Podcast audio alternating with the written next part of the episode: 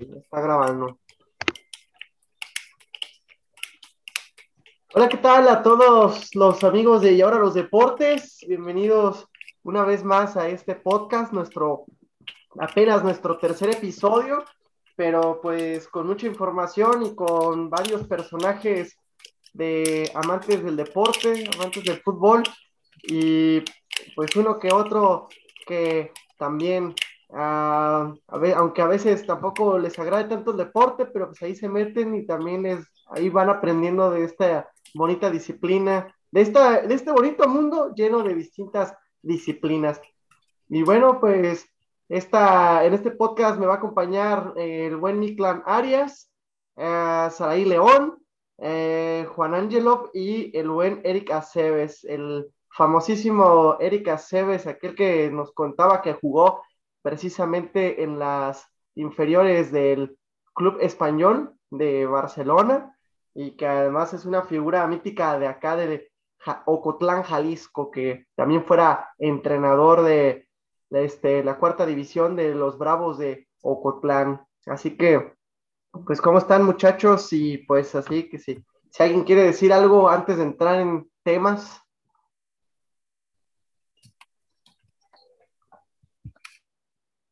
Oh, ya se pusieron nerviosos. Un placer, un placer. Un honor estar aquí con ustedes en, en, en, Ahora y los Deportes, o cómo se llama, Temi, y ahora los Deportes. ah, sí, y ahora los Gracias, Deportes. Temi, también por la invitación. Y se llama Y ahora los Deportes, así como cuando se supone que el formato o la idea del nombre se le ocurrió a Abner Salgado, eh, que hoy no nos acompaña en este podcast. El muchacho. Bendito está- Dios. ¿Cómo? Bendito sea Dios. Sí, hoy no está el Abner porque pues ahí anda convenciendo a gente que tiene que ser funcionario de casilla, con eso de que ya se vienen las elecciones. Ahí anda chambeando el muchacho.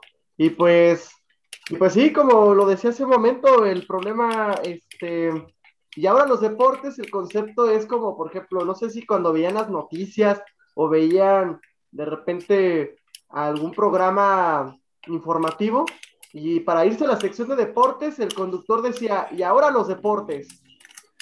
Entonces, ese era como el eslogan para irse a la sección deportiva, y pues ahí se nació el nombre de este proyecto.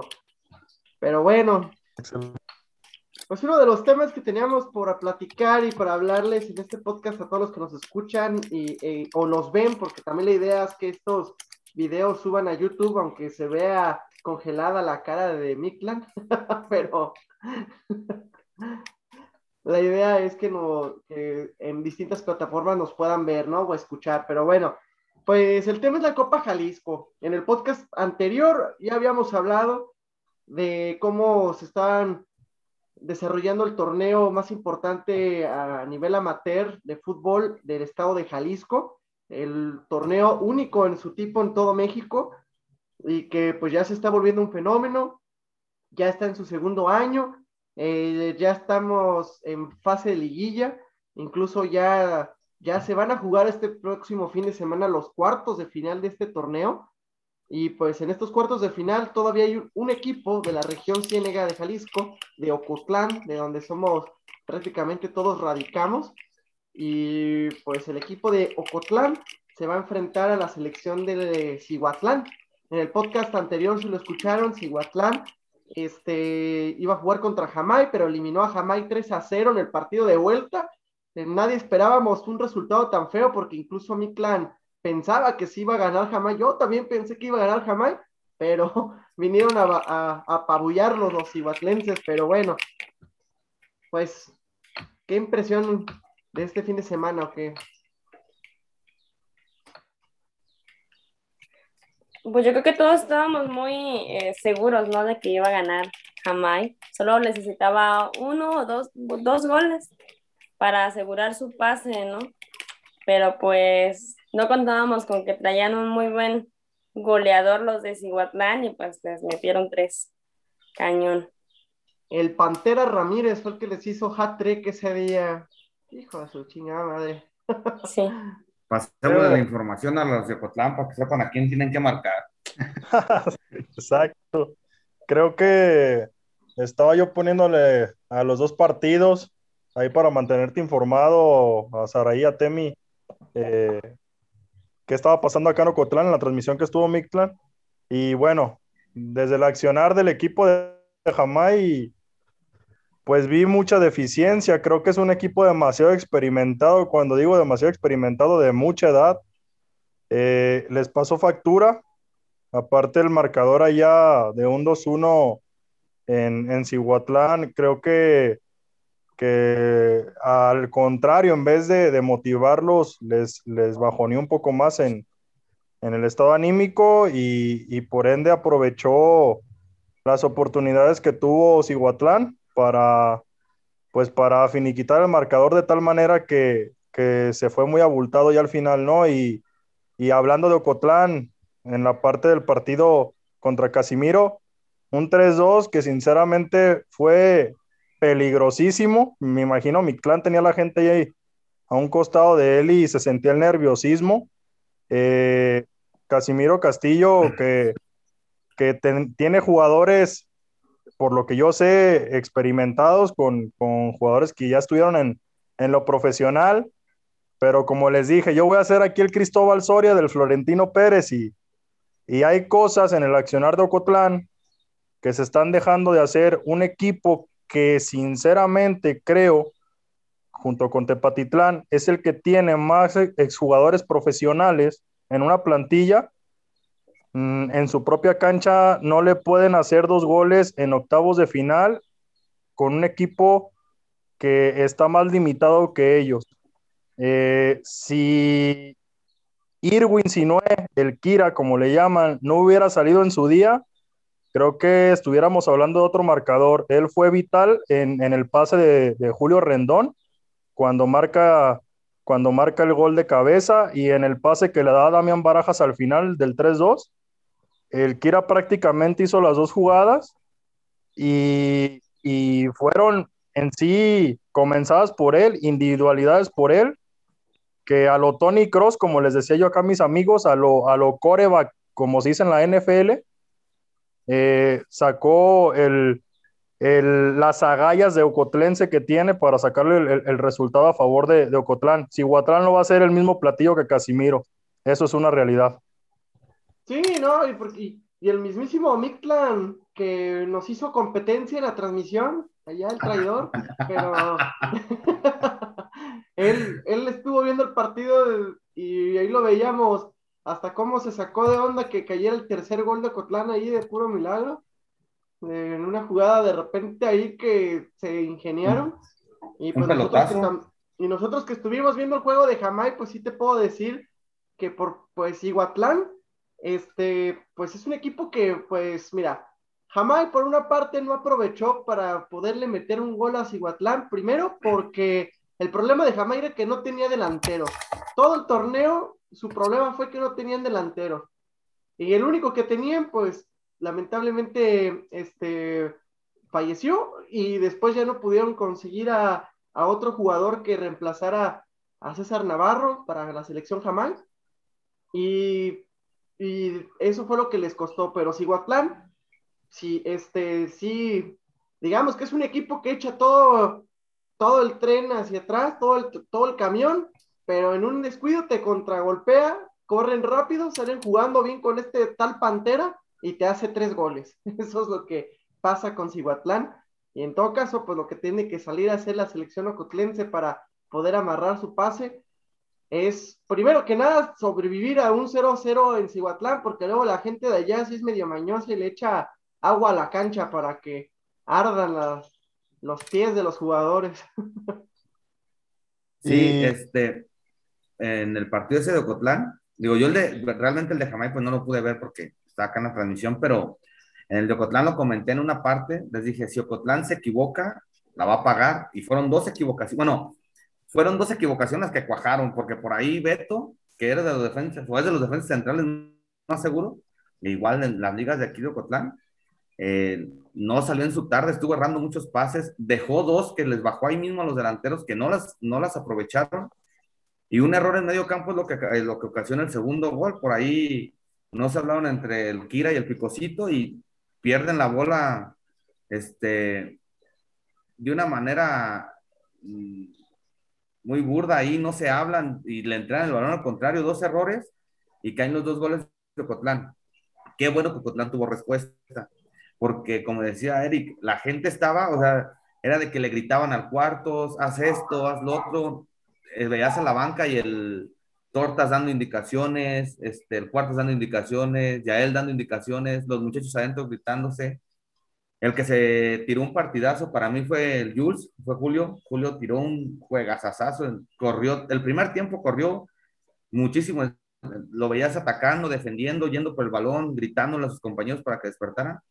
Y al menos en, ese, en eso, eh, pues sirvió la experiencia que tiene él en el, en el fútbol de profesional, pero yo considero que por ahí la salida de Garibay también fue una, un desacierto para, para los ocotlenses. Digo, lo, lo, han estado utilizando mucho de recambio y es el que siempre sacan cuando es un jugador que aporta un montón adelante. Entonces, sacan a este delantero, meten otro medio y ahí es cuando les empiezan a, empiezan a dejar de generar.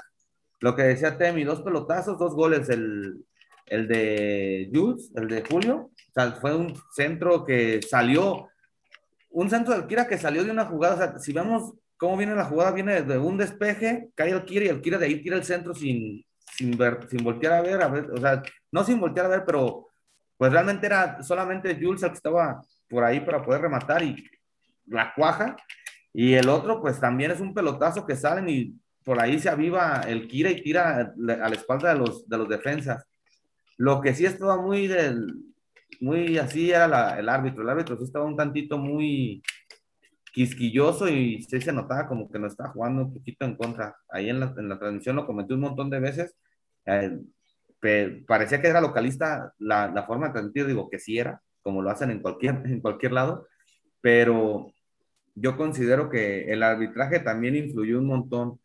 Y como dice Eric, a Ocotlán no le pueden hacer dos goles de esa manera eh, y menos así de rápido. Digo, si nos damos cuenta entre que cae el primero y el segundo gol de, de del equipo de Casimiro, este, no pasó nada y qué bueno que los ocotenses tuvieron respuesta rápida, porque cuando cae el segundo gol, inmediatamente meten el tercero los de, los de Ocotlán y ya de ahí para adelante se, se empiezan a, a, defender de mejor manera. Ahora, una cosa que tiene el equipo de Aguatlán, perdón, de, de Utlán. Aguatlán de los herbores. De Aguatlán. De Cihuatlán, de Cihuatlán, perdón, de Cihuatlán, es que trae jugadores grandes, o sea, son jugadores con edad con más edad que los que traen los demás. Por, por ahí andan todos alrededor de los 30 años. Y este, en lugar de jugarles en contra, les, ha jugado a favor por el colmillo que pueden llegar a tener. Pero, como dice Eric, no puede ser posible que un equipo como el de Ocotlán, que tiene jugadores recién regresados de equipos de profesionales, este, no se pueda concentrar tanto en, en la hora de defender los goles. Te voy a ayudar con un dato, Miklan, para que suene todavía más escandaloso lo que estamos diciendo porque es una realidad. Ok. Portero está Delgadillo, el Toyo. Jugó en Los Cabos, en los Guerreros Pericúes. Fue compañero mío.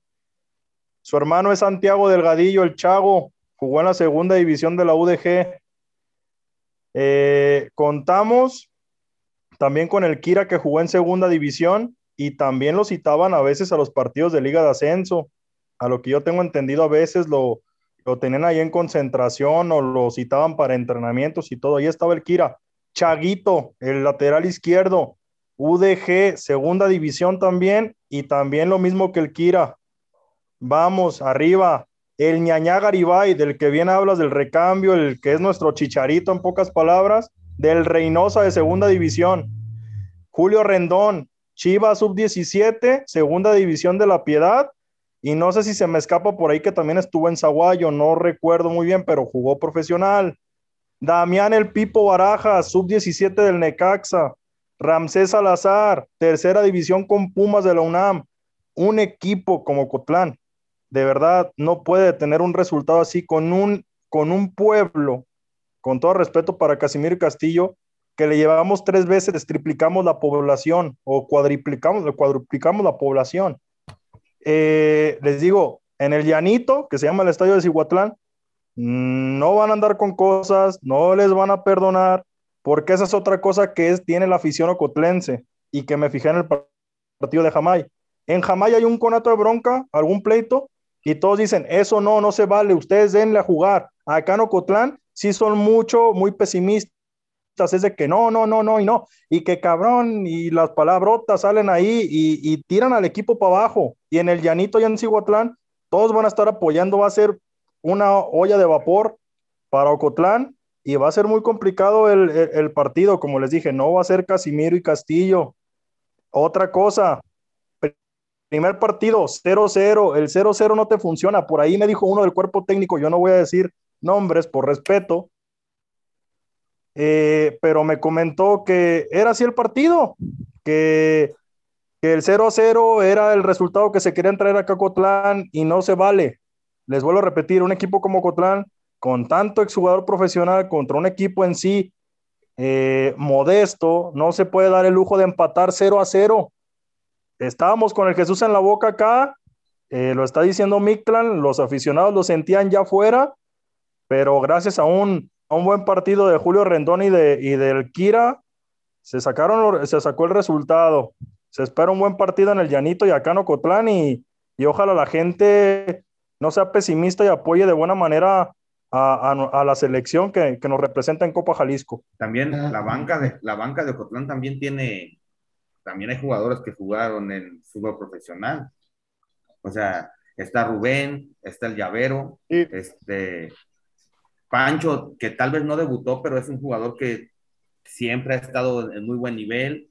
Eh, o sea, si somos sinceros, la banca y los defensas de Ocotlán, si vemos el, equipo de Ocotlán completamente, sí es un equipo que puede estar para toparle a cualquiera, pero no critico la forma de dirigir, se ve bien fácil desde acá afuera, pero como dice Eric, ir por un 0 a 0 de visita, cuando tú sabes que el gol de visitante te cuenta doble, considero que es una manera muy apática de llegar a jugar una serie de finales en, en un torneo cualquiera que le quieran llamar a ustedes. Sí, Rubén Valdivieso, sub-20 del América, muy cierto, Mictlán. Y el Ricky que jugó en el, en el Sporting Canami y jugó, también tuvo un breve paso por el Atlas. Si hablamos hombre por hombre de Ocotlán, eh, yo creo que ya estaríamos en la final, pero no es así. Estamos eh, en, en, en, lo deportivo que viene siendo, se demuestra, como dicen los, los, los profesores, se demuestra dentro de la cancha, ahí haz y deshaz, y muestra todo lo que traigas, demuéstralo con hechos y esperamos mucho de Ocotlán, pero yo sí voy a ser un poquito pesimista, yo creo que hasta aquí llega ya Ocotlán. Yo siento que si Guatlán se va a llevar la llave, yo veo al equipo a la baja, a comparación de cómo estaba al principio, y pero a desearles toda la suerte del mundo. Tengo grandes amigos ahí, y a desearles toda la suerte del mundo, ojalá me caiga en la boquita. Déjenme contarles algo que la primera edición cuando, bueno, yo soy de acá de Chapala y a Chapala le tocó jugar en la misma instancia que Ocotlán contra Cihuatlán en cuartos de final y la clave del partido para que Cihuatlán clasificara fue el partido de ida.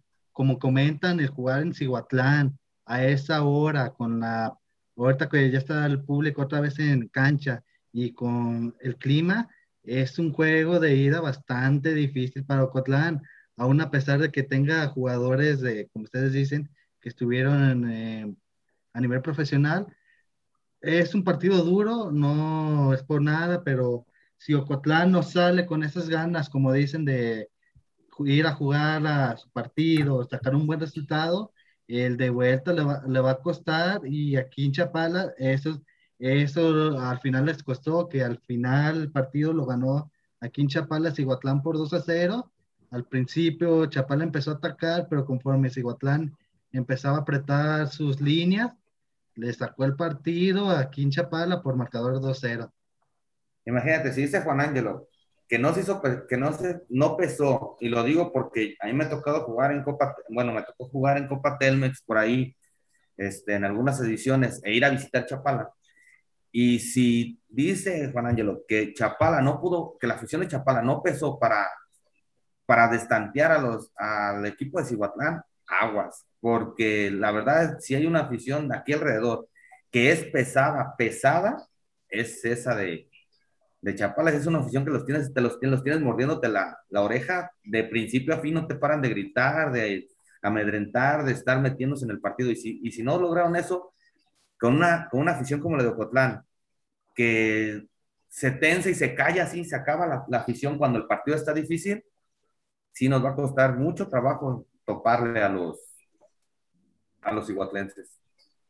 Yo sí creo que, bueno, yo sí pongo mi fe en Ocotlán, porque como ustedes están diciendo, trae muy buenos jugadores eh, profesionales, y yo lo que pude percibir en el partido de, de vuelta de Jamaica contra Cihuatlán es que sí trae buen equipo como defensa, pero como goleadores no, porque el único que goleó fue la Pantera con sus tres goles.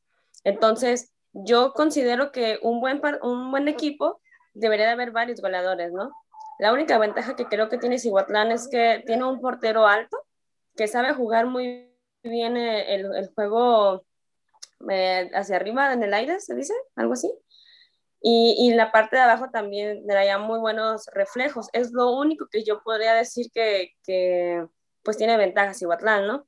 Aunque comentaban la, la, otra vez que aunque estuvo en tercer lugar, supongo, algo así, tercer lugar en la, hace dos años, Cihuatlán, yo pues sí pongo mi, mi, fe en Ocotlán, a que si va, al menos en el partido de ida, eh, anotar uno o dos goles y le va a beneficiar por el gol de visitante. Y puntualizar algo, algo ya en el tema táctico que pues ahí les puedo aportar un poquito yo desde la experiencia que tengo. Eh, creo que el cuarto si ya él se equivocan en el partido de ida al poner al, cha, al, al, al chavo eh, de volante por izquierda. No puedes poner al chavo de volante por izquierda, siendo que la, eh, el chavo parte desde la, desde la zona de atrás, desde la lateral izquierda, desde la zona 1 parte para tratar de hacer un 2 contra 1 por aquel costado. Cuando tú pones al chavo de volante por izquierda, lo destanteas, eh, el chavo no, no, no trae, no, no está bien posicionado, no, no trae para, para estar yendo y viniendo como él lo sabe hacer. Y obviamente pasa factura que, que en sí a, un jugador que, que no le tienes un sustituto por aquel lado, lo, lo manejes de esa manera. Y otra cosa, puntualizar, no sé, a mí se me hizo escandaloso, y, y lo digo así, sí exagero, meter al purito Magallón de contención en todas las jugadas, si no me dejará mentir Mictlán, lo sacaban. El, el, contención que tenía Casimiro Castillo era el mejor, el no, capitán. El 400 era un jugadorazo. Era un jugadorazo. Y le era un jugadorazo. Le encantan los choques a ese jugador. Y lo sacaba, lo sacaba el chavito. Yo no sé si fue para darle, para, para por, por, lo de la convocatoria que, que le acaban de dar en, en, la selección Jalisco, lo pusieron ahí para, para hacerlo para relucirlo más con las personas que fueron al estadio o la gente que lo estaba viendo en casa. Y, y, no, fue, no fue bueno, Purito. Bueno, lo tuve en Bravos, yo no lo dirigí, lo seguí de cerca. Eh, es un chavo que por el, costado, igual que Chavito, son jugadores recuperadores, que tienen ida y vuelta, tienen mucha técnica y llegan a línea de fondo. Ahora imagínense el Purito con, por, por el lado donde está este chavo. Eh, en el 2 contra 1 hacen lodo y se vio en la parte de aquí de, de la zona Ciénega cuando jugaron en fase de grupos. Eh, era una banda muy fuerte para Ocotlán que le sacaban mucho provecho. Yo no entiendo eh, el por qué ponerlo en esa posición. Ahí creo que en el partido de ida y en el partido de vuelta, eh, desacierto total de parte del cuerpo técnico, desacierto porque esos errores, como bien lo decía Mictlán hace, hace rato y como también Juan lo comentó, son pequeños, grandes detalles que se van a hacer notar para que tengan un resultado en contra y ahí tenemos que puntualizar bien porque Ocotlán con esos jugadores que tiene, sí, puede hacer grandes cosas, pero por una desatención le puede costar toda la Copa Jalisco. Por ahí, en contra ay, Jalos, el Chavo, eh, el Puro jugó por una banda y jugaron de contenciones. Chago y el Kira, y el equipo se vio bien diferente. Es más, ese día, pobre del, del, Purito salió golpeado, le pusieron un codazo, salió con la boca reventada, pero o sea, fue, fue, fue un equipo bien diferente, así como, como lo está diciendo Eric. Ahora, está bien, ya hablamos de todo lo que tiene Ocotlán. Hablemos de lo que no tiene, que es a Beto en la defensa. Sea, perdió uno de sus centrales más importantes. ¿Quién va a jugar la central junto con Beto? O sea, esa es otra. Cristo sí es el. Si Cristo sale a jugar como jugó, como jugó esta semana y como jugó contra Jalos, no hay ningún problema, pero ¿quién le va a hacer la segunda a Cristo? ¿Por qué? Porque está expulsado el otro central, que se hizo expulsar de una manera muy tonta, con una barrida innecesaria, muy lejos de la portería, y que estuvo muy desconcentrado después de la, de la amonestación, regaló muchas cosas, y como les digo, si no nos cayó otro gol fue porque Dios es bien grande, pero regaló dos, tres que se las dejó ahí muertas a los, a los contrarios. Ahora, comentaban, comentabas ahí lo, de el equipo, lo del equipo de Jamai perdón, el equipo de, de. Y si es cierto, o sea, no, no puedes depender de un solo jugador. Si lo anulas, qué bueno, ya lo hiciste. Pero sabes que al anular a uno, que es el atacante, vas a necesitar anular mínimo a dos de tu equipo.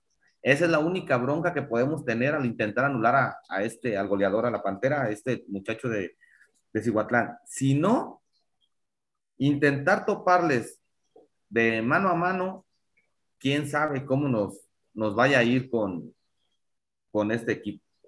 No, hay, y, es que, y es que pues un problema que tiene Ocotlán también es que algo que yo estuve viendo de repente en el partido que habían jugado contra Jamai, era que en ese entonces, por ejemplo, todo el tiempo jugaban por la banda derecha, jugando con este chavo, con, con Pancho Macías.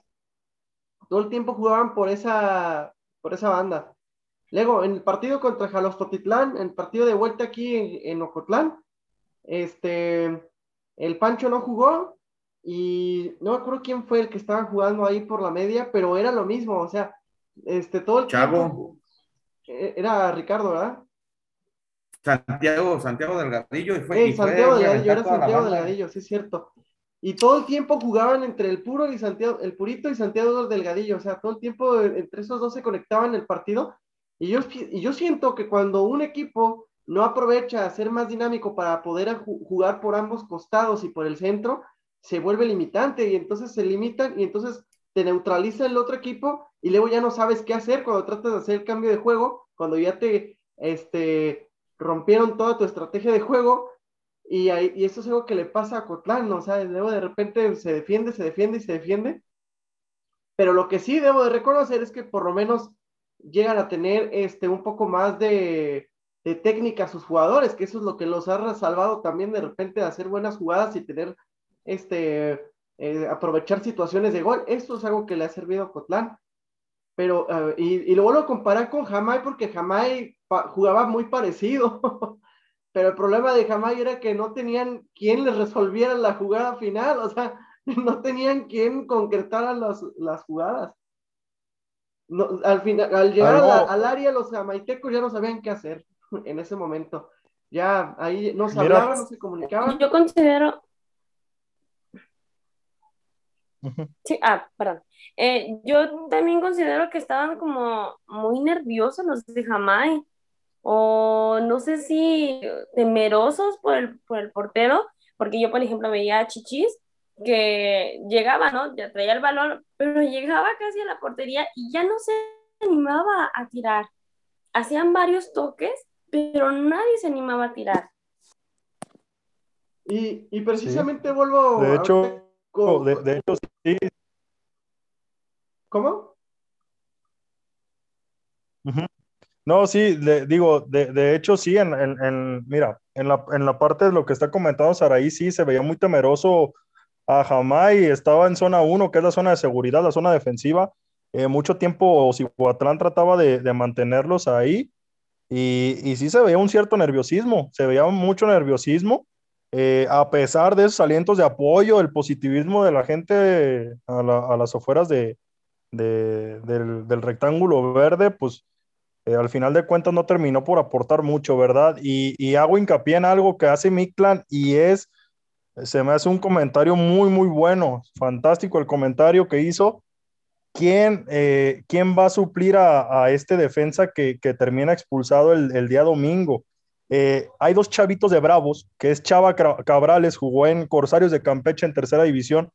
Chava viene de una lesión fuertísima, de hecho por eso lo regresaron de allá de Corsarios eh, tuvo una lesión muy fuerte en la tibia y peroné, apenas está agarrando confianza. Yo no lo he vuelto a conocer el nivel que tuvo en aquel entonces antes de que se lesionara. Me han dicho que lo han visto evolucionando muy bien. Y el otro es Osvaldo Silva, el galleta, que a mi consideración eh, es un buen jugador, pero yo lo veo más como capricho del cuartos. Creo que el cuartos ahí se lo quiso llevar porque es un jugador que le tiene toda la confianza pero son dos chavitos que al final de cuentas, cuidado, o sea, por ahí tener, nos comentan bien a la Pantera, que le hace gol, les hizo goles a Jamai, no fue uno, fueron varios, que les hizo goles a Jamai. Patrick. Y que haya un chavito, sí, que haya un chavito con Cristo. Y allá en Cihuatlán, en, en el calorón, como decía Juan, que le pasó factura a Chapala, Cuidado, ahí tiene chamba, el, cuerpo técnico tiene mucha chamba para saber pensar qué es lo que va a hacer, cuál estrategia, porque no pueden ir por el 0-0, ¿eh? Disculpe el maíz del cuerpo técnico, no se vayan a encerrar, no es lo mejor. Yo, yo quiero pensar que puede meter al Pechenche a jugar la central, porque yo lo he visto y juega bien la central, a pesar de que es un jugador bajito, pero va muy bien por arriba. Puede meter al Pechenche a jugar la central y por ahí puede meter al Pico a jugar la, derecha, la lateral derecha o en su caso pueden meter a Ricky también, que está de utility en el equipo, que todas, todas las posiciones. Entonces, pudiera ser que por ese lado es donde, o al Purito, al Purito como lo han venido utilizando ahora de lateral derecho, este, pudiera ser que sea alguna de las adecuaciones que, que tiene por ahí. Y con respecto a lo que decía ahí de los delanteros, digo, los delanteros de Cotlán sí están en su momento los tres porque fueron los que metieron los goles el, domingo, ¿no? O sea, un cada delantero metió su gol. Y son jugadores bien diferentes cada uno como delanteros. Jules es un jugador de área que si está en el área, dentro del área, te va a hacer la vida imposible. Este, el otro chavito, el, el, el que metió el tercer gol, es muy gambetero, es muy inteligente para moverse. Y Ñañá es de esos que te van a aprovechar la que tengan por ahí. Entonces, pudiera hacer esa la, adecuación con el, con el Pechenches en, el, en la defensa, metiéndolo de central y, aventando al puro a, la banda a defender. Digo, nosotros aquí, yo aquí estoy eh, pensando lo que pudiera hacer, porque pues son jugadores que yo los he visto jugar en, en las especiales y, algunas veces jugamos por ahí de contrario si sabes qué es lo que pueden hacer cada uno. Sí, sí, sí. Y luego también a Temi, lo, lo que, lo, lo de lo de los dos chavitos que van a ir a la, selección. ¿Cómo se llama el de Jamay? ¿Cómo lo vieron al de Jamay el domingo ustedes? Ah, este. Gael. Este. Ay, se me olvidó su apellido, pero se llama Gael. Ahorita les digo cómo se llama. Este Gael González, según yo. Según yo es Gael González Gómez. Es Gael. Iván Gael González Cruz. Eh, entonces sí. Gael González. Cruz. Ok. Ah, sí, pues. O, Gael. pues, ah, pues de hecho, mira, este chavito que ahorita, junto con el puro, fueron los únicos jugadores de la, de la región Ciénega que fueron convocados a la selección Jalisco. Este. Pero, me repito lo de Cihuatlán, pero pasa lo mismo. O sea, ese día, este chavito Gael, como es el jugador joven y la estrella, promesa del equipo, bueno, no la estrella, pero la promesa, lo pusieron a jugar todo el tiempo este, de lateral izquierdo. Y, no, y luego aparte, no solamente este, estaba jugando por su, eh, de lateral, sino que además pasaba lo mismo, todo el juego reculaba en este chavo que luego también estaba como contención, entonces decías, ¿qué onda, no? O sea, el chavo era contención y lateral al mismo tiempo en un solo partido, decías, ¿qué onda? O sea, le recargas todo al, jugador y pues hasta que se cansó y ya, hasta que lo supieron cómo neutralizar en el segundo tiempo y jamás dejó de hacer todo. Pero miren, Lo de Jamay no sigo insistiendo yo porque fue el partido que vi y porque supe cómo Cihuatlán más o menos jugó. Ya para ir, que ahorita cada quien vaya dando su conclusión del tema y sus pronósticos para pasar a otros puntos para que nos dé tiempo. Este, yo en lo personal considero que Cihuatlán, este, pues sí puede ser peligroso en su propia casa eh, por el factor clima o por las artimañas que le aplicaron a Jamay de regar la cancha antes de empezar el partido, este, o por la presión de la, de, la visita, pero, pero siento que Cihuatlán es, un equipo fácil de, bueno, no fácil, pero, pero sí se le puede hacer daño, o sea, Jamay perdió en, en, cancha de Cihuatlán por un penal y porque perdió la cabeza Jamay en ese momento y se desconcentraron.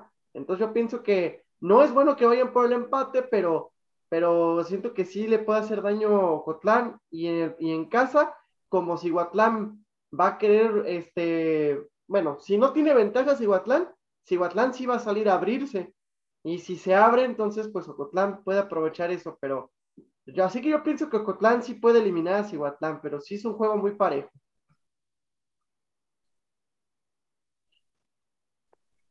Ok. Eh, yo voy un 2-0 Cihuatlán a favor. A Ocotlán le va a costar mucho, le va a pesar mucho esa baja que, comentó Mictlán. Y, y, al final de cuentas, yo creo que la postre, el clima y esos pequeños, grandes detalles de los que hemos estado hablando, de los errores del cuerpo técnico, le van a terminar afectando. Y ni el Kira ni el Jules van a poder defender este, este, a este equipo como lo hicieron contra Casimiro. Yo voy por el 2-0 allá en Cihuatlán y me reservo el, el pronóstico acá en Ocotlán.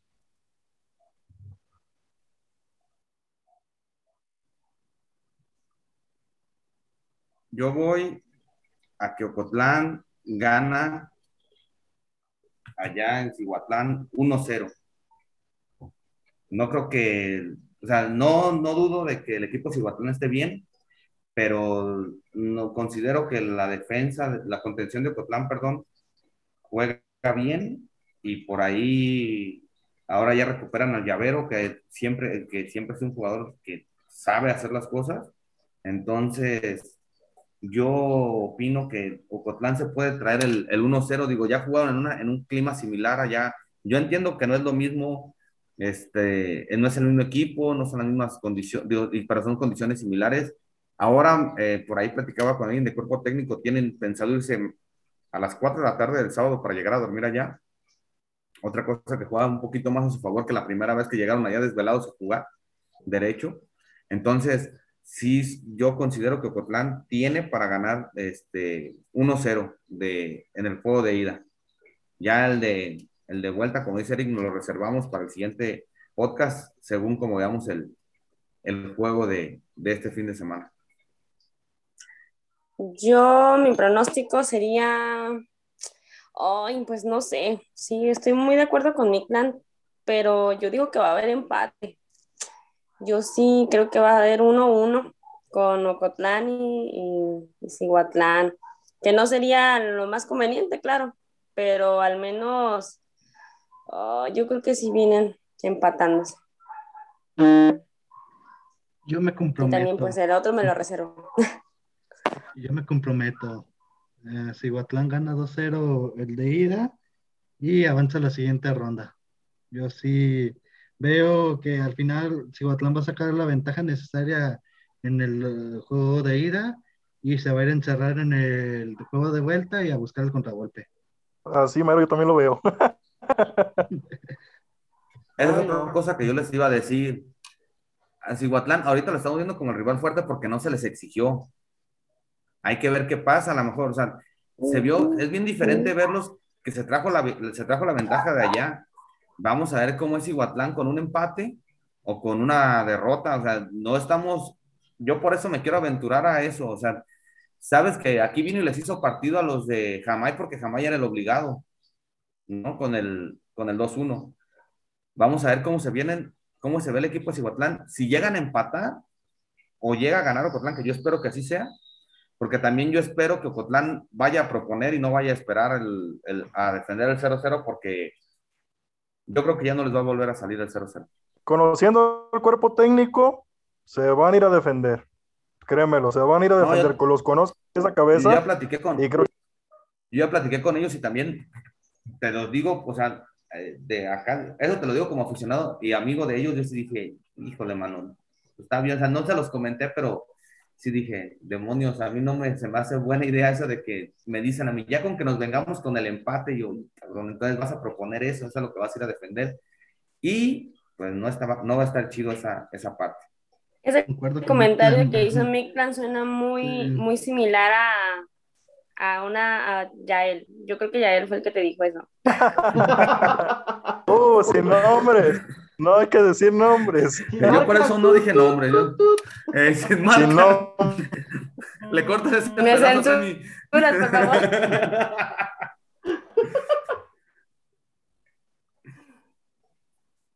No, no. Sí, Luego van a pensar los del cuerpo técnico que les echamos malo. No, van a pensar que los, que, que- que los Oh, andamos Las infiltrando No, ahí para todo. nada, solo que se me conspiraciones. figuró que a lo mejor esa persona había hecho ese comentario, pero a mí no me consta nada. Que tienen, no. no, no, es, no es malo el comentario, de hecho, o sea, es, es- es- mira, se entiende hasta cierto punto el estilo del, del director técnico que quiera llevar, ¿no? Eh, eh, Es, res- es respetuoso, o sea, con todo el respeto posible que se merece, es un comentario nada más, o sea, no, es, es mejor que se lo tome como una crítica constructiva, no es, no, no se va a enfrentar a cualquier flanecito, o sea, hay muchos factores y es bueno que abra los ojos. Es, es que lo tome mejor como un consejo, que no se lo tome a mal, si no, yo le doy sus pambitos ya cuando lo vea. No, y aparte, pues estamos en un, en- ahora sí que estamos en, en una, en un lugar, por no decir que es un programa, pero en un programa en el cual pues nos estamos dedicando a hablar y estamos hablando bien de las cosas que están haciendo bien, pero pues también estamos diciéndole lo que acá afuera la gente, este, opina, ¿no? ¿Por qué? Porque, digo, el domingo se oía la gente que le gritaba al cuarto, saca, saca, Beto, saca, te lo, te lo juro que fácil, unos 10 minutos antes de que lo expulsaran pedían que lo sacaran por los errores que estaba cometiendo. Se, se monta en su macho el cuerpo técnico y ahora, ¿qué tienen? Que en lugar de sacrificarlo en ese partido, pues ya lo vas a sacrificar para un juego completo contra un rival tan duro y en una fase siguiente. Ah, pero bueno, mis flanecitos. Entonces, pues yo no dije mi marcador. Yo también pienso que, este, yo pienso que van a quedar 0-0 ahí en Cihuatlán, este, otra vez, y se va a resolver otra vez todo en el partido de vuelta. Este, oh, pero bueno. La verdad, yo sí me reservo el partido de vuelta también. Yo, yo no me comprometo, no soy tan No valiente me como quiero meter en lo problemas. Yo no quiero quedar mal. Sí, sí, sí. da. Vamos por partes, dijo el destripador. Entonces, la Ajá, pues parte vamos. se- Vamos a ver qué pasa en el partido de ida y ya luego ya puedo eh, pensar qué pasa en el de vuelta. Lo que Pero yo pienso que van a quedar 0-0. Pero bueno, planecitos. Juan Ángel, este, pues, ¿qué tal si nos das pie a, a lo del tema de, de Champions League? Que creo que de, tanto me pedían que habláramos de Champions League. ¿Con la Champions antes de la Superliga o después de la Superliga? Pues primero la Champions y luego hablamos de la basura llamada Superliga. La Superliga que duró más. Duró No. más chivas en el Mundial de Clubes. y ya es mucho decir eso. Se aprovechan porque el único que le va a la Chivas soy yo. O, o a qué equipo le vas tú, Juan Ángel? El Cruz Azul. Mm, ta. Álgame. Dios, aquí, aquí hay puro amargado como yo del Atlas. Aquí hay puro amargado. No, yo le voy a las gloriosas y poderosas águilas de la América, pero en esta ocasión me tendré que unir del lado de los atlistas. ¿Cómo crees? No puede ser. A ver, a ver, ¿cómo crees? Si ya le vas a uno, no puedes estar cambiando Porque ni las chivas, mirando. porque las chivas me caen mal. Nomás por esa simple y sencilla razón. Y la Si próxima le vas a semana, la América, a la América va. y la próxima a la semana América, que hablemos sí. del clásico de la América Pumas, también, quien los del Pumas todavía me caen más mal que los de las Chivas. Es el equipo que peor me cae de todo el de toda la Liga Mexicana. Lo bueno es que no se conectó el Juanma porque Juan Manuel sí, A Es los pumista de, de hueso colorado. Ah, pues va a estar bueno el agarre por la próxima semana entonces. No, y es que, por ejemplo, a mí me pasa, les puedo decir así rápidamente, fíjate, ahorita que Eric que dice que le va a Atlas, yo, si juega América Atlas, prefiero que pierda el Atlas. Ahora sí que a mí me pasa. Obviamente, Todos los chivistas quieren ser americanistas, todos en, su, No, en lo no, más profundo de su corazón quieren ser americanistas. Temi quiere ser ¿Cómo no? americanista. ¿Eh? sinceramente, hay, hay, hay una cosa que ahí sí es cierto, al- algo que comenta la Temi ahí, sí es muy verídico. Eh, dicen que el derby de la ciudad, el clásico de la ciudad como tal, es el, es el que más, más fiebre causa al aficionado. Y cabe destacar un punto, y no es porque menosprecia a los demás clásicos, a menosprecian más el jalisciense en todo México, ¿eh? Les, les- les recuerdo eso, pero es el primer clásico que se originó en México, Atlas Chivas. Fue el primer clásico del fútbol mexicano. Por ende, es el más histórico. Y por ende, la ciudad, cuando juega Atlas y Chivas, se paraliza. Y obviamente, el chivista odia más al atlista que a un americanista. Ya el del América vino después. Ya nuestros abuelos, tatarabuelos y familiares y todo nos dejaron a nosotros esa herencia de odiar al, al- al de enfrente. Y, y es así, es como en Argentina cuando juega Rosario Central contra Newell's Old Boys. Es un clásico hijo de la patada, muy fuerte. O sea, vieran la rivalidad que tienen, eh, muy, muy fuerte. Entonces, eh, ahí, eh, eh, de- en lo que viene el clásico tapatío, pues Guadalajara se va a paralizar. Es lo que su- suele pasar ahorita con Monterrey y Tigres, es la misma. Eso te iba a decir, pero la diferencia de Monterrey y Tigres es que ese lo hicieron clásico a, a billetazos. Exacto. Es el de Monterrey y Tigres sí lo hicieron a billetazos. Este, el de acá, el de Chivas. Por eso es lo que yo les decía ahorita. Ahí me da más coraje, o sea, de verdad, me da más. Cuando juega Pumas América, me da más coraje que pierda contra Pumas a que pierda contra Chivas o que pierda contra Cruz Azul. Digo, lo de Cruz Azul es, lo de, perdón, lo de Chivas es como, pues así de que lo que se manejó todo el tiempo, ¿no? Los cremas contra los de barrio y bla, bla, bla. Esa fue la forma que hicieron el clásico en la América contra Chivas. Pero contra Pumas sí se me hace un clásico, bueno, al, al menos a mí sí me, me molesta más o, o me da causa más bronca que pierda contra Pumas a que pudiera perder contra Chivas. Claro, pues no manches. ¿Cómo van a, a perder contra Pumas si todos pierden contra Pumas? Qué feo pues, juega. Pumas, ¿eh? Yo sé que no es el tema, pero qué feo juega el peor equipo del fútbol mexicano. Qué feo juegan. No. Horrible. Imagínate un partido Pumas. Es el que no tiene Pumas Necaxa técnico. Está para grabarlo y ponerlo en una noche de insomnio, ese, un Pumas Necaxa, así como están jugando ahorita los dos. No, exactamente. Y, y y vieran, por ejemplo, la contraparte, el Puebla de, de Larcamón, de este entrenador de 36 años. Qué bonito juega Puebla, Puebla con garra, con toque. La contraparte de un equipo que disque antes lo nombramos pequeño, ahorita ya le tenemos respeto, se paran en la cancha de- del Tigre, se paran en la cancha del América, y es como que, ay, güey, vamos contra el Puebla. Ah, no, no. El, el pueblo va a Sí. siendo equipo No, es chico. verdad. Nada más porque No, tengan no, una no, no, temporada no. buena. No, llevan dos, llevan ya dos a Temi. Es que No, llevan, llevan ya dos temporadas buenas. Llevan ya dos temporadas buenas. Y es que la Y los- es que no lo hicieron a carterazo, ese, ese equipo no lo hicieron a billetes. Ese equipo para mí está limitado, como por donde lo veas, es de los más limitados que hay en el, en el fútbol mexicano.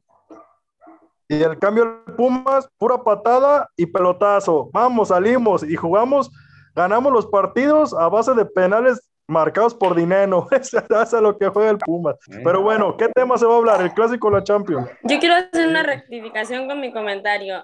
Lo dije mal. Pumas pierde contra todos. Sería un horror que, que le ganara Pumas al América. Pues no creas, Pumas la temporada Eso fue lo que traté de decir.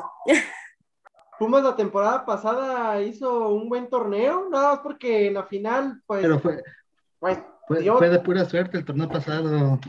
bueno, eso sí es cierto. Como lo acabas de decir tú, Temi, tuvieron un torneo bueno. Entre Juan comillas. Ángel Morales dice que es pura suerte.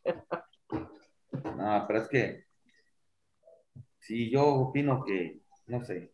Y, y si vamos a hablar de clásico Atlas Chivas, yo opino que como está jugando el Atlas, lo va a ganar. Desde ahorita doy ese pronóstico, para mí gana Atlas, como está jugando Atlas ahora. Pues ya ni supe de qué tema íbamos a hablar, ¿verdad? Así que. Se supone que de la Champions. ah, bueno, si vamos a hablar de la Champions, vamos pues para la, la Champions. Yo también, por eso me callé. bueno, vamos a reservarnos un poquito lo del Atlas Chivas, para que luego no haya roces encontrados, pero este. Pero bueno, Juan Ángel, ¿cómo, cómo están las semifinales de Champions? Bueno, por un lado tenemos al París contra el Manchester City y por el otro lado Chelsea contra el Real Madrid. Los de ida la siguiente semana. ¿Y tú cómo ves esas llaves ah, Manchester City lo veo favorito por muy poco, pero lo sí, para mí va a llegar a la final y del otro lado, Real Madrid siendo el de este equipo copero, le voy al Real Madrid. Pues, ay, no sé. Miren, yo en lo personal, en lo personal siento que va a quedar campeón el Real Madrid, la verdad. No me gustaría, pero va a quedar campeón Real uh, Madrid. yo pensaba lo mismo, pero Florentino Pérez fue el que empezó con su mitote de la Superliga. Entonces, dudo mucho que la UEFA siga ayudando al Madrid. Yo te lo dije la semana anterior, nunca no me gustaba el, torneo porque veía campeón, porque querían hacer campeonato de nuevo al Madrid, pero después de la revolución que organizó Florentino Pérez, yo no creo que lo vayan a apoyar, yo pienso que lo van a castigar al, equipo y, lo, van a perder, ¿sí? yo siento... Yo siento. la sorpresa, la Real Madrid sea campeón y Florentino con todo lo que pasó, un, no sé, un golpe con arma blanca sería. Sería la Rosa de Guadalupe eso.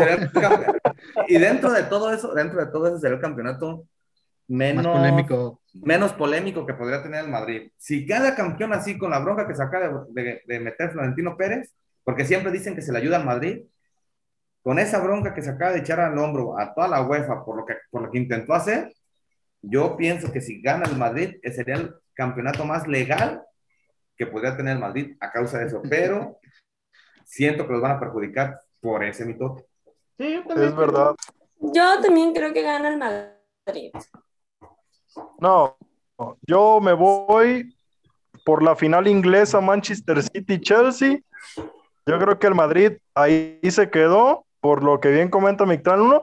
Y si es cierto, el Madrid, tanto, vean, Ocotlán es un pueblo madridista, cabe resaltar, es madridista. Hay mucho español aquí rondando, ¿eh? Aquí en la ferrocarril me encuentro a un chorro de españoles ahí de Madrid.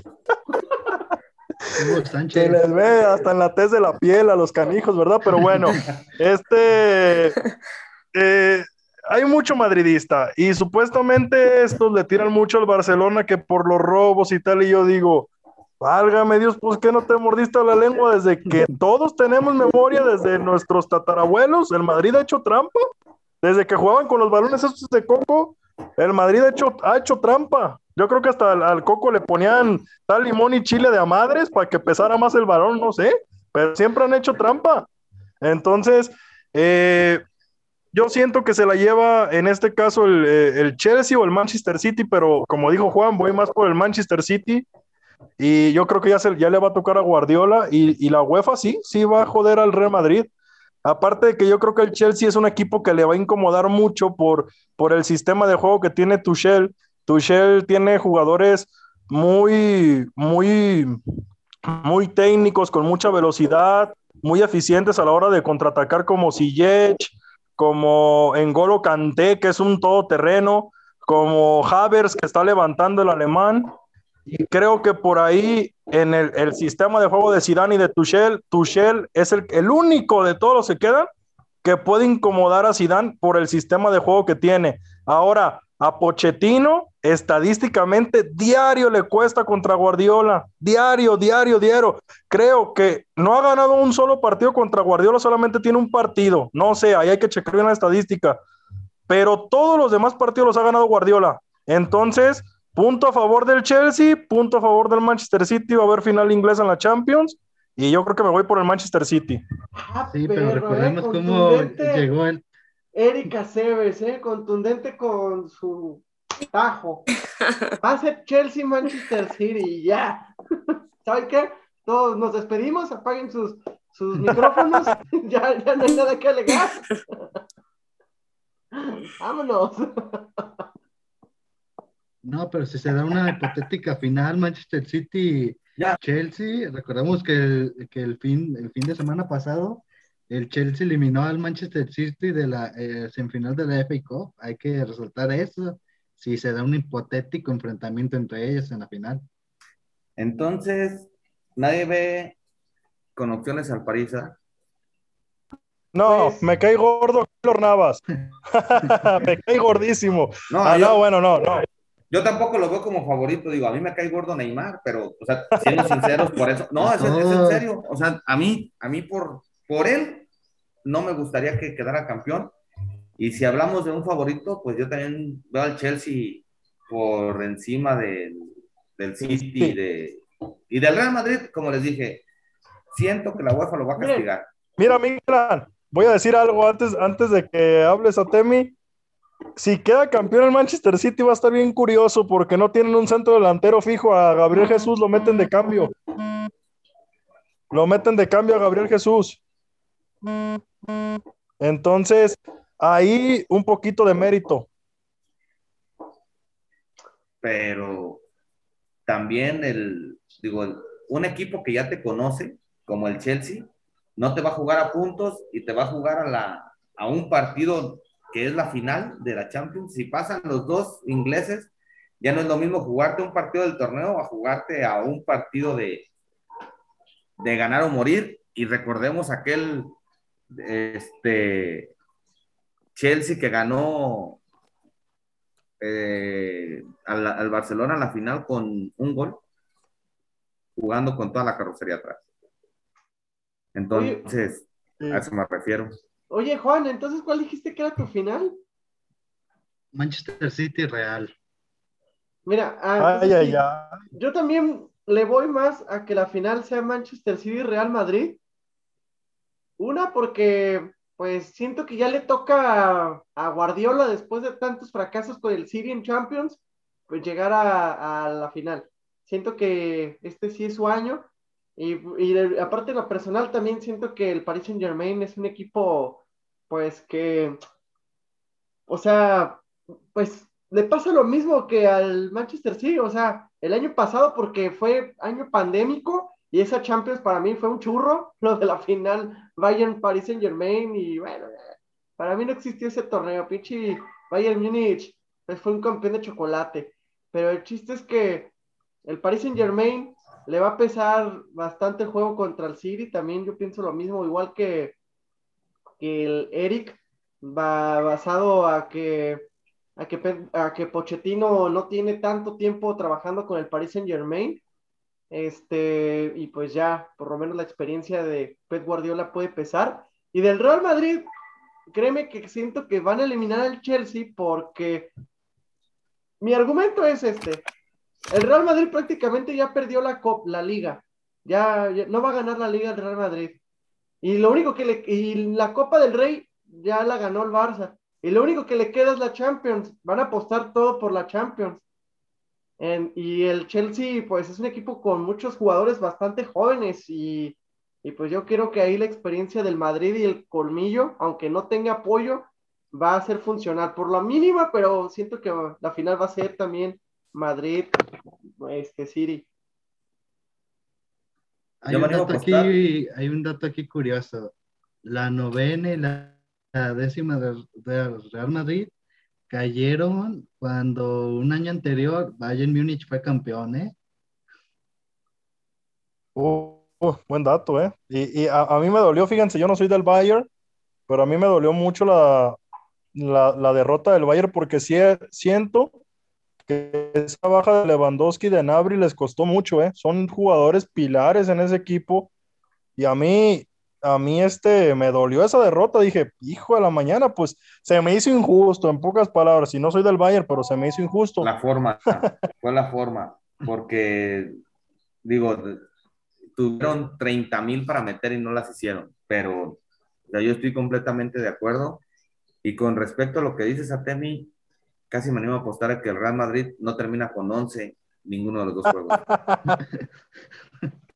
o sea, está bien, está bien. De, de, todos, o sea, de los que quedan, digo, el otro día platicábamos Atemi y yo, dentro del fútbol español, yo sí soy como que lo voy más al Atlético de Madrid, pero el Real Madrid me gusta como juega, o mejor dicho, sería un poquito más fan del Madrid por encima del Barcelona. De ahí, el hablar con la verdad es decir que el Real Madrid, véanlo como lo quieran ver, va a ser un equipo castigado en esta en este torneo a causa de lo, de lo que quiso hacer Florentino con, con Superliga. Entonces, me animo a apostar que si vuelve este eh, Sergio Ramos, se va en el primer juego y acuérdense también que no va a jugar Casemiro. Casemiro. Eso sí, fíjate, yo estoy igual que tú. Yo también siempre fui, me gusta la historia del Real Madrid, eh, por este, como se los decía ahí por mensajes privados hace poco, como con el Bayern Múnich, que por la, la, historia de jugadores me gusta el Real Madrid. Este, y también antes, allá cuando estaba en la secundaria era muy madridista. Pero ya luego después, a partir del 2008 en adelante, cuando llegó Cristiano Ronaldo, no sé, ya el Real Madrid, pero lo prefiero sobre el Barcelona, pero aún así, ya. Por eso mi equipo es el Rayo Vallecano. Uy, pues te voy a adelantar porque yo te escucho siempre decir a la Madrid, a la Madrid. y, nada más por decir, nada más lo que quieres es que no te echemos carrilla, pero casi me niego a que tienes algún póster de Cristiano Ronaldo en tu cuarto. Tengo un póster de Cristiano Ronaldo, es correcto, pero con el Manchester United. Ahí sí me caía bien Ronaldinho, digo, Cristiano Ronaldo, perdón. Yo, si quieren, llévenselo de mi Juventus, porque ya me tiene bien harto que llegó para ganar y no ha ganado absolutamente nada, y ahora ya estamos perdiendo la liga, nos están poniendo una paliada, no vamos a calificar a Champions. Todo porque traen a Cristiano Ronaldo y desaparecen a Dybala. Regrésenlo por donde lo trajeron, no está sirviendo de nada, se los regresamos a los del Madrid, a los del Manchester, donde quieran. Por favor, aquí en, el, en la Juventus ya sobró. Con mi bicho no se metan. Pero mira, pero bueno, entonces, ahorita ya lo habían mencionado hace un momento lo de la Superliga, a ver, comentándolo rápidamente. ¿Ustedes no tenían emoción o si se les parecía una jalada el hecho de ver, eh, cumplido sus sueños del Dream League Soccer o de FIFA 2007 o de Pro Evolution Soccer? No, no, puede ver, no puede ver partidos eh, tan estelares día con día. ¿Por qué? El fútbol se trata del... Yo soy mucho del fútbol modesto. A mí me gusta ver que un Cádiz le gane al Real Madrid en el Santiago Bernabéu. ¿Por qué? Porque en los periódicos y todas las semanas se habla de eso. Y son los equipos que incomodan al Atlético de Madrid, al Barcelona, al Real Madrid en, en los puntos para quedar campeones. Entre esos tres los incomodan los resultados. Y sinceramente, eh, hablando de, joder al fútbol modesto, pues no. Ahora, todos esperamos una vez al año el clásico español o dos, son, son dos por torneo. Entonces, no puede haber partidos tan estelares siempre. ¿Por qué? Porque ahí sí vas a acabar la cultura del fútbol. ¿Qué va a decir? No, pues va el Inter contra el Manchester. Otra vez. Se van a sacar de onda otra vez. Entonces, es como que ese partido pero bien de vez en cuando, pues todos no se lo van a querer perder y va a haber millones de personas viendo el partido. En cambio, si lo pones todos los días, pues va a ser así como si ya dijéramos, ah, va el Tecos contra el Zacatepec y ya nomás lo ven dos personas, pues qué fregado sirve eso. Pero aún así estamos, o sea, la liga iba a continuar, o sea, todavía ibas a ver tú un Cádiz contra Real Madrid, lo único que iban a hacer era crear otro torneo con que, em, este, pues, pues supliendo a la Champions League era lo único que iba a pasar realmente. Mira, pero, por ejemplo, ¿dónde dejas? Está, vi que estaba el Milan, vi que estaba el Inter, vi que estaba el Arsenal. El Arsenal, ¿cuánto tiempo tienes de ser protagonista? Tienes en cambio enfrente a un Sevilla, a un Leicester City, a un Atalanta que están haciendo mejor las cosas. ¿De dónde se ganan su puesto esos, esos tipos? No tienen ni por qué ganárselo, siendo que el, el Atalanta que viene desde abajo, de un fútbol modesto, con una inversión no tan alta, que ha comprado jugadores desconocidos, pero que al final se han hecho grandes como Dubán Zapata, Muriel, Gossens, el de la selección de, Alemania, el Hateboer, el de Holanda, y entre otros, Locatel, no, Locatel, sí, Locatel creo que también está ahí, entre otros, han hecho, han hecho gran papel. O sea, ¿dónde quedan el lugar de ellos? ¿Por qué el Arsenal? Y fíjate que yo soy hincha del Arsenal, pero ¿por qué el Arsenal? ¿Por qué el Arsenal si no se lo ha ganado? Van en el noveno, décimo lugar de la Premier League. Eh, a eso me refiero. Yo, tengo una pregunta a todos nosotros que somos aficionados del fútbol, y eso me lo dicen cuando vi lo de la Superliga. ¿Qué hubiera pasado? O sea, ¿cuál hubiera, cuál hubiera sido la respuesta de la UEFA si la Superliga se hubiera llevado a cabo con los jugadores, con los equipos de abajo? No hubieran dicho nada. O sea, que hubiera, que hubiera participado un Granada, un Cádiz, este, el Aston Villa, equipos de, ese, de esa categoría, mi poderosísimo Werder Bremen, este, o sea, equipos de esa categoría, ¿qué hubiera pasado si hubieran dicho, ok, vamos a hacer un, un torneo para los equipos malos? Yo pienso que no se hubiera, la UEFA no hubiera empezado con su, el que juegue ya no juega. O sea, también ven el lado del negocio y a la UEFA saliva ahí. Es que ah, precisamente por, por eso la UEFA hizo la tercera competición europea, que es la Conference League, en el que van todos estos tipos de, de, equipos que no se clasifican tan a menudo, por así decirlo, para que puedan vivir una experiencia europea. A nivel país, eh, la, la, la, la, Nations League hablas, ¿no, Juan? No, la tercera que a, partir de la siguiente temporada. Ah, sí, sí, sí, es verdad, sí es cierto, es, es una liga que van a abrir para, para equipos modestos, pero bueno, prácticamente la UEFA, eh, la Champions hubiera quedado como la Europa League que hoy, es en, hoy en día está ese formato, ¿no? Hubieran quedado equipos como el Villarreal, como el Granada, como el Partizan de Belgrado, hubiera sido una competencia así. A mí como, como amante del fútbol, porque yo sí me, encanta el fútbol, me apasiona. Yo así veo la Europa League. Hasta es más, hay partidos mejores de la Europa League que de la Champions, pero hay mucha gente que no le llama la atención. Ya lo ve cuando el Sevilla anda levantando la copa porque diario casi la gana el Sevilla. No, pero por ejemplo, si te pones a ver, en, en el, en, hablando de, o sea, en esta comparación, también hay que ser sinceros, digo, si vas a hacer un torneo de liga de Europa, o sea, de dos, tus dos torneos que ya tienes en Europa, los que ya tienes hasta ahorita, de la UEFA y de la Champions, perdón, de la Europa League y la Champions, tampoco, si nos ponemos quisquillosos, pues qué son esas cosas de que los dos, el, el que queda en tercer lugar baja a jugar la, la, Europa. O sea, estás consciente de que es un equipo que está jugando Champions y que por ende tiene más nivel, que en muchas ocasiones estoy de acuerdo que no lo han demostrado porque no quedan campeones, pero si estás dándoles premio a los, a los de abajo, deja que se maten los de abajo por su lugar en la, en Europa y los de la UEFA, el que perdió, perdió. O sea, considero que los exigen más. Ahí te va por qué.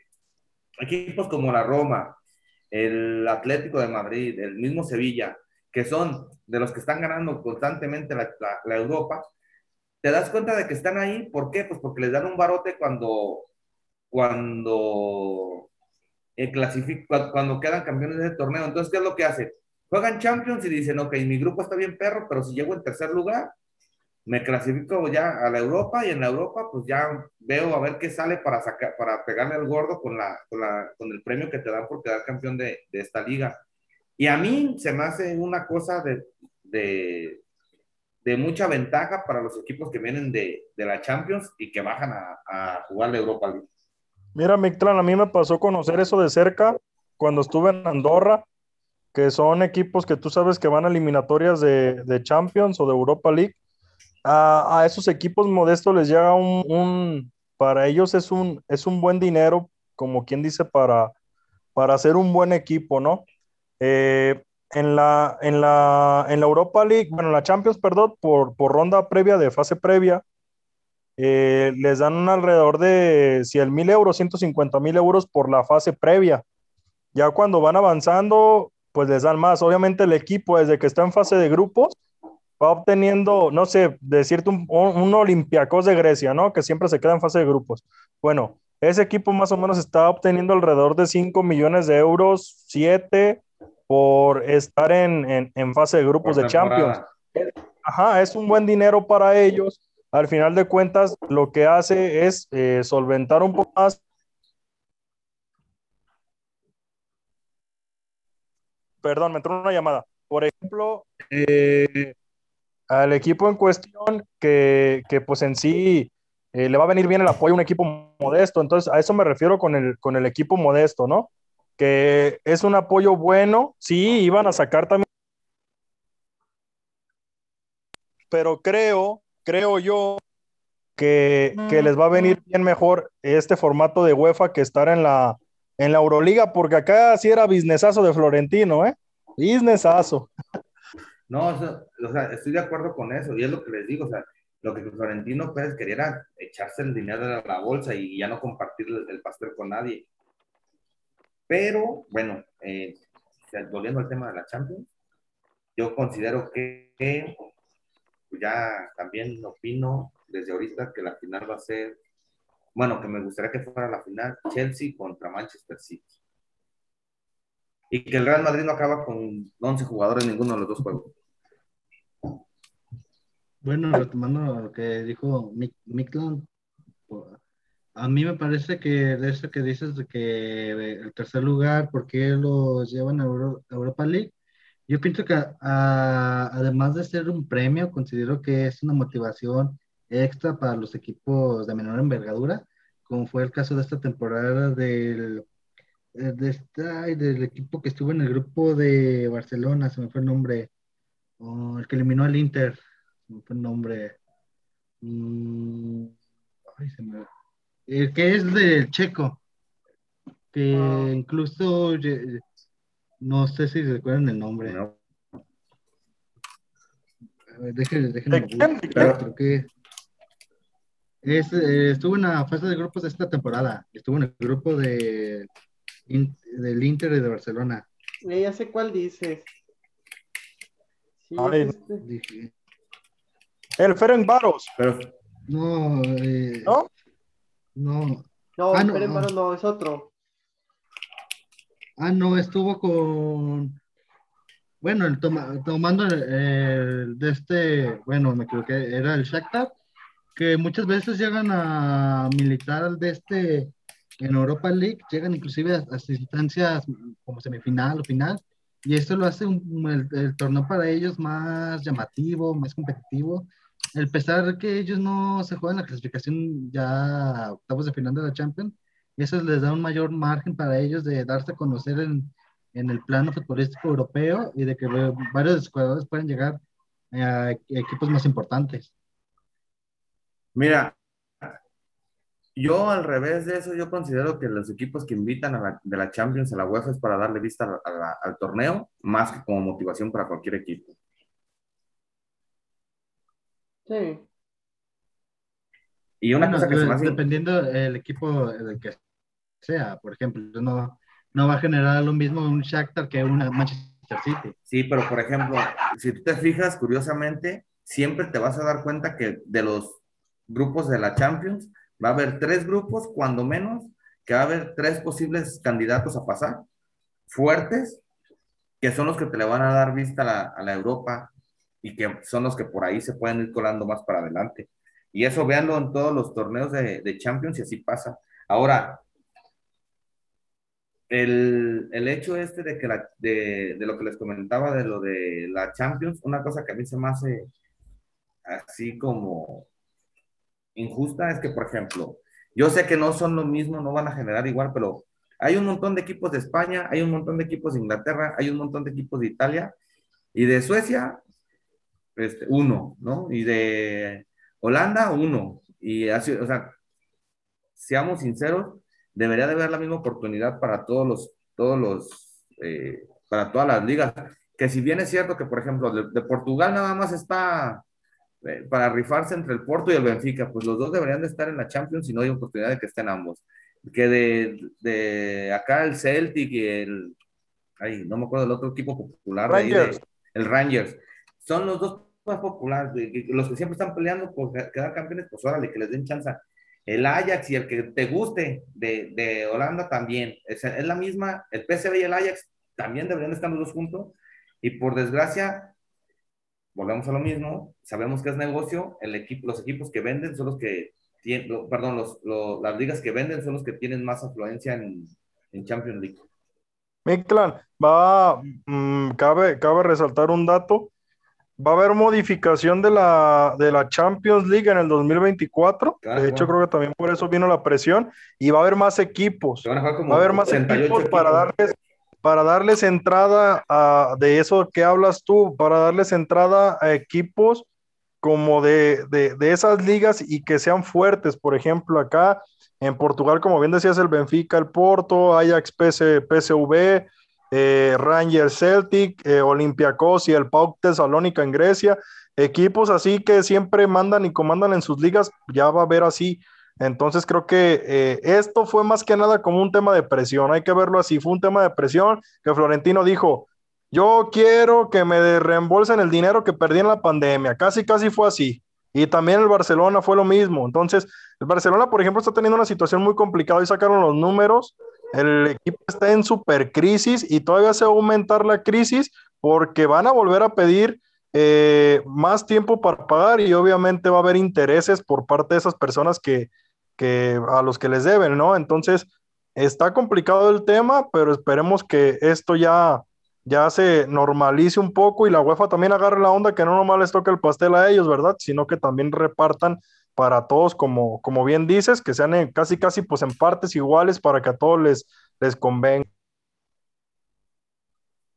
Ah, pues que la Superliga y la Champions, pero, pero pues de todos modos, ah, pues, pues sí, de todos modos es puro negocio todo lo que estaban saliendo de la Superliga, pero pues ya desapareció ese proyecto, duró 48 horas y todo va a seguir como si nada, todo va a seguir en pie la Champions League. También el nuevo formato de Champions League está medio extraño, este, igual que con lo del formato de la, del Mundial de Clubes que se avecina para también dentro de, para la próxima edición que también, pues a mí se me hace una jalada porque pues al final de cuentas también va a ser un torneo, este, supuestamente a más, más a beneficio de la Conmebol y de la Euro, y de la, y de la um, UEFA, pero bueno. ¿Por Este, quién va a ir mi Atlas ahí?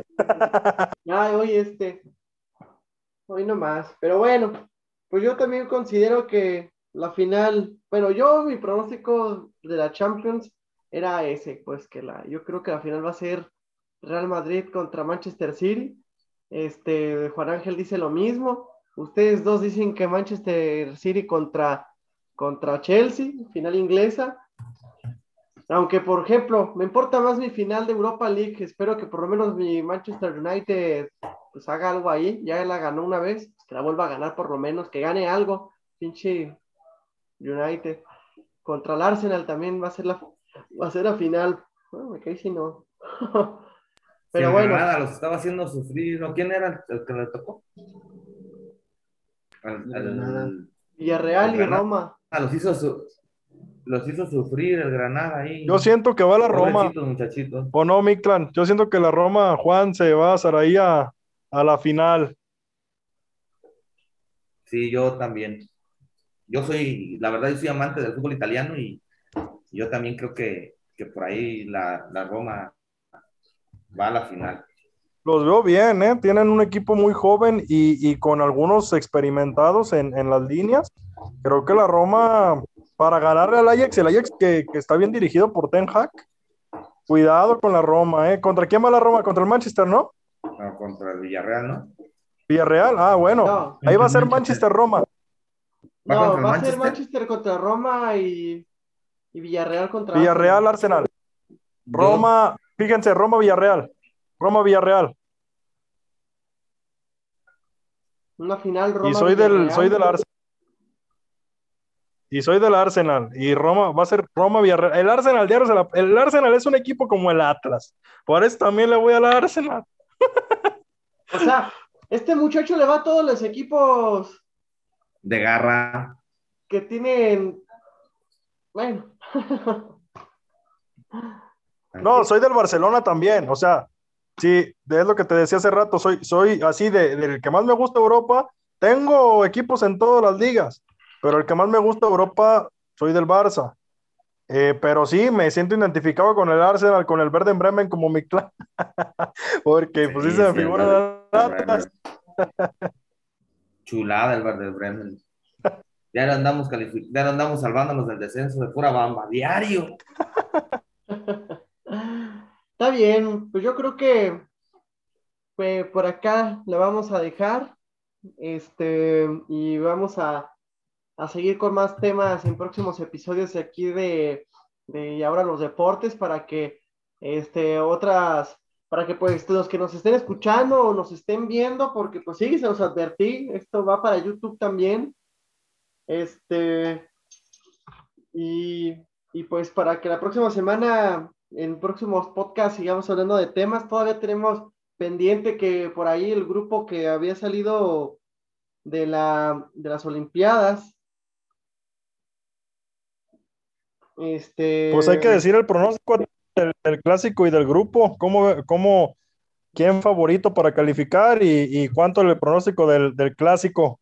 Sí, claro, pues. Nada más los del clásico, el del grupo, el del grupo tenemos tiempo todavía para. Sí, yo digo que todavía tenemos tiempo para, hablar de la selección mexicana y los Juegos Olímpicos y analizar el grupo, que bueno, para los que nos están oyendo, precisamente la madrugada se anunció que México va a jugar contra, contra Francia, contra Sudáfrica y contra Japón, pero ya analizaremos en otro podcast, en otro episodio, este, este, pues nada más que Juan nos dice que ya se tiene que retirar, Juan, pues muchas gracias. Muchas gracias por invitarme. Tu pronóstico, Juan. Nada más tu pronóstico del Atlas Chivas. Digo, gana Atlas, el clásico. 2-1.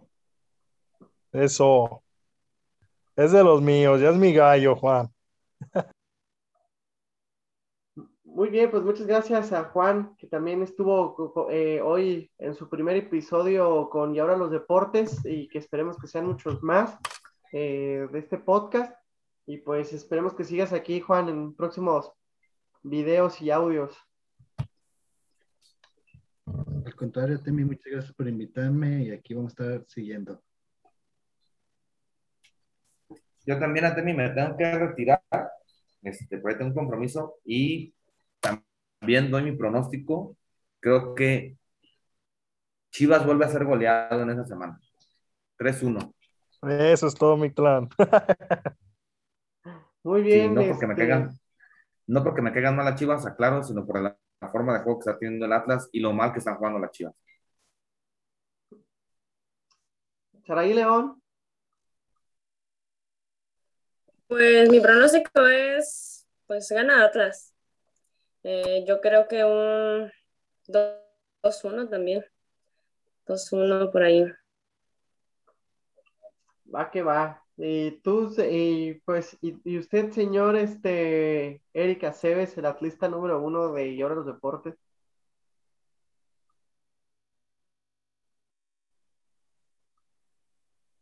Uy, ya se asustó. 3-0, vámonos, Recio. 3-0 en Atlas. Hoy nomás. Pues bueno. No, pues tenía que haber un pronóstico bueno de, de Eric. Yo, para, para concluir esto, les firmo, les firmo que van a quedar 1-1. Iba a decir que 0-0, ah. pero 1-1 ah. van a quedar. Va, va, a quedar empatado el partido. Tú por no querer atinarle al Atlas, porque voy a hacer Atlas, pero sabes que va a ganar. Va a meter gol Chivas de penal y Atlas va a meter otro gol y luego Chivas se va a echar para atrás para no perder. Así que, porque Chivas dice Juan, dice Juan que la facilita. crees que? Dice Juan que la facilita, Temi, como también lo del pronóstico de Ocotlán, a la facilita. El otro del Cruz Azul América también se fue por el empate, era la fácil. Y no quedaron empatados. ¿A ti no se va a quemar con ningún marcador? Ah, ay, sí. Sí, pero te vas a la fácil, Temi. Arriesgate, de eso se trata, quemarse uno, arriesgarse y decir, yo me voy con tal, vámonos. Ah, pues, yo- mira. Mi, mi pronóstico inteligente es 1-1. Y mi pronóstico como chivista es que gana Chivas 1 a 0. Uh, Ay, no te pases. Híjole. Pues yo Estás reconozco que viendo Chivas no objetivo. Temi. Ah, Temi. No manches. Te vi- La Chivas está jugando súper mal. ¿Te viste peor que yo la semana pasada, Temi, en el América Atlas, eh? ¿Te viste, digo, América Cruz Azul, te viste peor, peor. Sin compromiso ni nada. Está bien, pues aquí la dejamos y pues muchas gracias a todos los que nos escuchan, los que nos oyeron y pues continuamos. Este, síganos en Y ahora los deportes ahí en Facebook, síganos en Twitter también como arroba y ahora deportes y síganos también en Spotify eh, donde pueden escuchar esto y en YouTube también como y ahora los deportes. Entonces, eh, re- repito, estamos en Facebook, YouTube, Spotify y Twitter. Ahí para que nos empiecen a seguir. Y pues gracias muchachos y muchachas. Forza la selección viendo. Ocotlán. Bye. Nos vemos. Éxito, Hasta Cotlán. luego.